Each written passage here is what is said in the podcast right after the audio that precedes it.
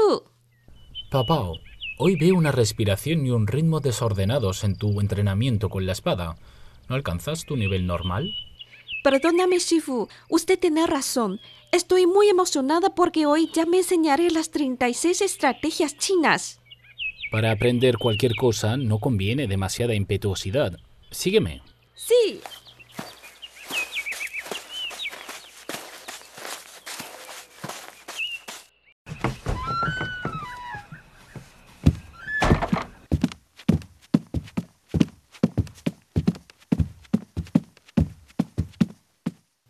Adelante.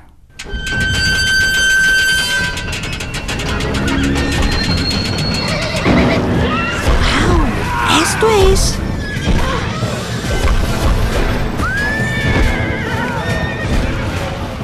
En el año 192 después de Cristo, a finales de la dinastía Han del Este, los rebeldes de turbantes amarillos sitiaron la ciudad de Tuchan, en la que se encontraba el gobernador Kong Rong con sus tropas. Los insurgentes no se apresuraron a tomar la ciudad, pero el asedio se mantenía impenetrable. La situación dentro de la ciudad empeoró cada día. Señor, nuestros suministros se agotarán en pocos días. La gente está aterrada y surgen todo tipo de rumores. Prefiero luchar fuera del muro a esperar a muerte sentado aquí. Nos supera en número. Luchar fuera del muro significaría morir en vano. Sin auxilio, nuestro destino terminará aquí. Señores, ¿quién se ofrece como voluntario para romper el cerco y solicitar refuerzos?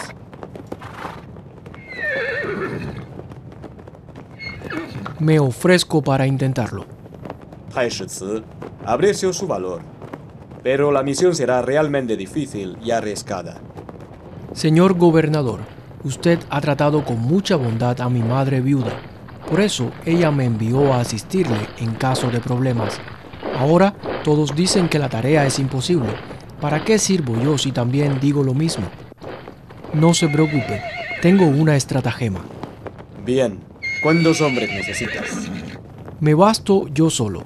¿Tú solo? ¿Qué estrategia usará Tai para romper el asedio él solo y traer refuerzos?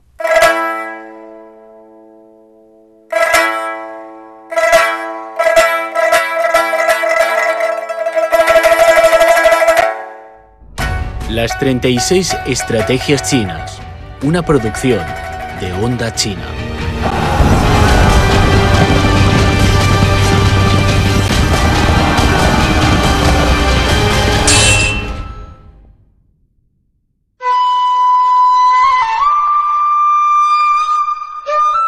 Cruzar el mar a plena luz del día sin ser visto.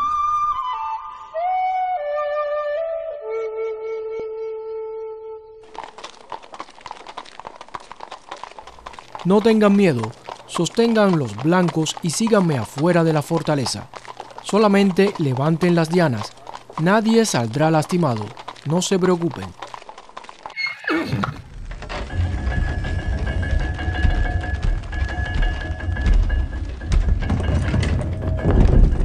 Se abrió la puerta del castillo, lo que sorprendió tanto a los soldados que defendían el muro como a los insurgentes que asediaban la fortaleza. Estos últimos tomaron sus armas deprisa y se prepararon para el combate. Entre las miradas atónitas de los guerreros de ambos bandos salieron tres personas. Dos soldados hirieron los blancos al lado del foso y un jinete empezó a practicar el tiro con arco. ¿Qué demonios está haciendo? ¿Está loco? Está practicando el tiro con arco como si no existiéramos. ¿Nos asaltará enseguida? Silencio, manténganse alerta. Después de realizar varias rondas de ejercicios, Tai Shizi ordenó a los soldados bajar los blancos y entrar en la fortaleza. ¿Ya se van? ¿Y ahora qué? A la misma hora del día siguiente, Tai Shizi volvió a salir con los dos guardias para realizar su show de arquería. ¡Buena puntería! Por supuesto, los soldados del asedio continuaron la vigilancia, pero sin más que hacer, presenciaron el espectáculo con mucho interés. Algunos se sentaron en el suelo e incluso vacionaron al ver algunos tiros magníficos. ¿Cómo que Bravo es nuestro enemigo? Nada especial. Cuando yo era cazador de mi pueblo natal, podía derribar un águila de cielo con un flechazo. Mata siete. Después de media hora de entrenamiento, Tai volvió al castillo con su séquito. Así se dispersaron sus espectadores. Diviértenos un poco más, por favor. El tercer día pasó lo mismo, por lo menos al principio. Tai salió de la fortaleza en caballo. Los guardias levantaron los blancos y el general practicó el tiro con arco.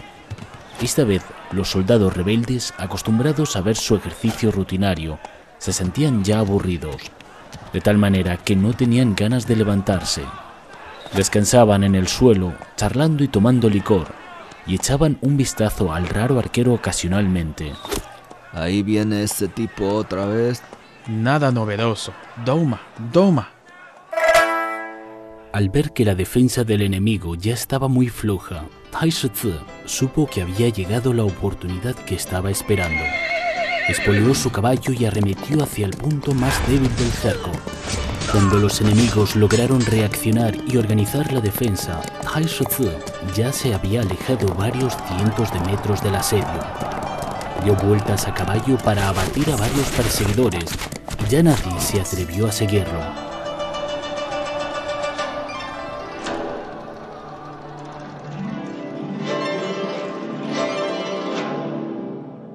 Pocos días después, regresó con 3.000 soldados del vecino distrito para romper el cerco y así salvó la ciudad y a su gobernador.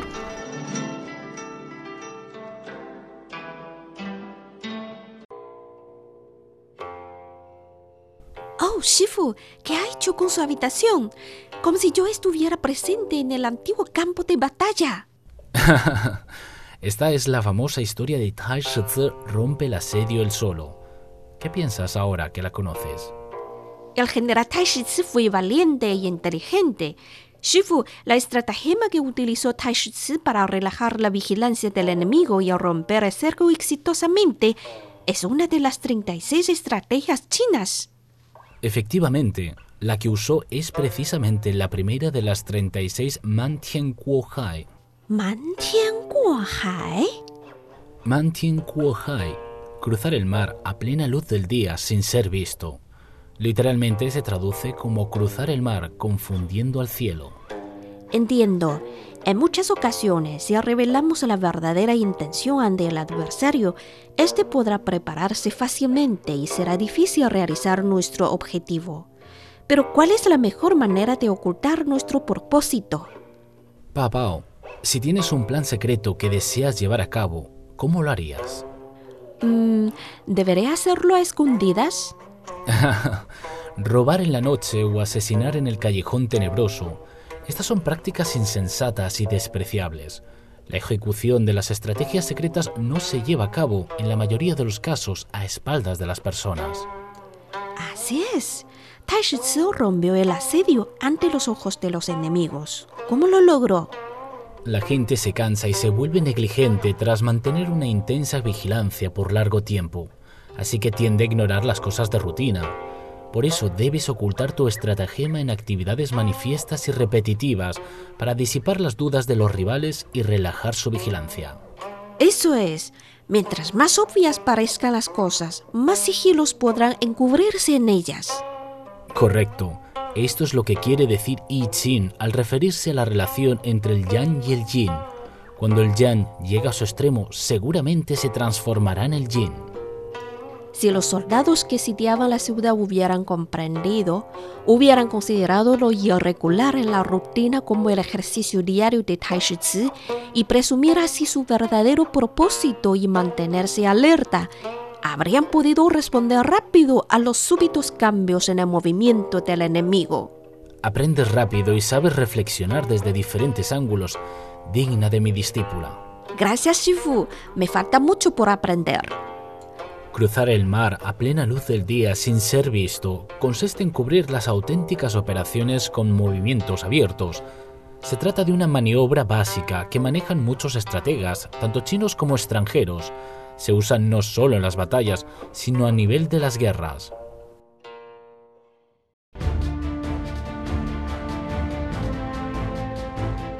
Japón elaboró en 1941 el plan de asaltar a Pearl Harbor, la base naval de Estados Unidos en el Pacífico. Sin embargo, durante el año, el gobierno nipón continuó transmitiendo falsas señales de paz en las relaciones diplomáticas con el país norteamericano. Por ejemplo, propuso un diálogo directo entre líderes de ambos países, envió una carta al presidente Franklin Roosevelt para expresar su deseo de paz, y en noviembre un enviado especial de Tokio viajó a Washington. Todo esto desarmó totalmente la vigilancia de Estados Unidos. El domingo 7 de diciembre, siguiendo la seña de Tora, Tora, Tora, unos 300 bombarderos y cazas japoneses que se desplegaron desde portaaviones atacaron el indefenso Pearl Harbor.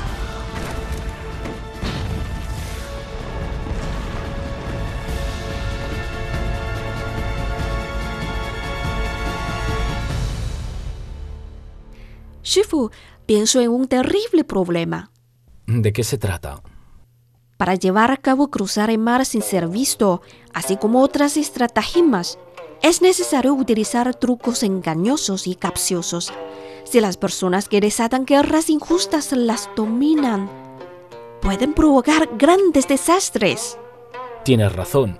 El ataque a Pearl Harbor aniquiló casi toda la flota del Pacífico de Estados Unidos, dejando un saldo de casi 4.000 personas entre muertos y heridos.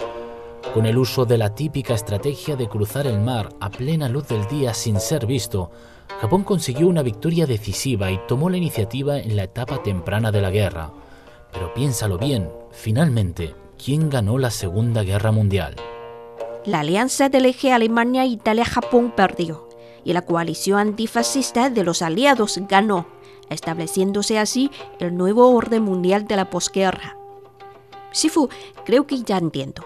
Las estrategias pueden decidir una batalla, hasta una guerra. Pero al fin y al cabo, ganará la justicia. La invasión y la hegemonía están destinadas al fracaso. Es una tendencia histórica. Es muy importante que comprendas eso en tu primera clase de las 36 estrategias chinas.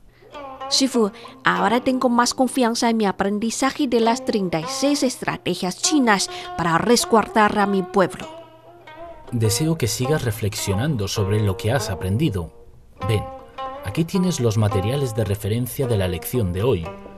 En la próxima clase voy a enseñarte la segunda de las 36 estrategias, sitiar el reino de Wei para salvar el reino de Zhao, la cual tiene su origen en una fabulosa historia china.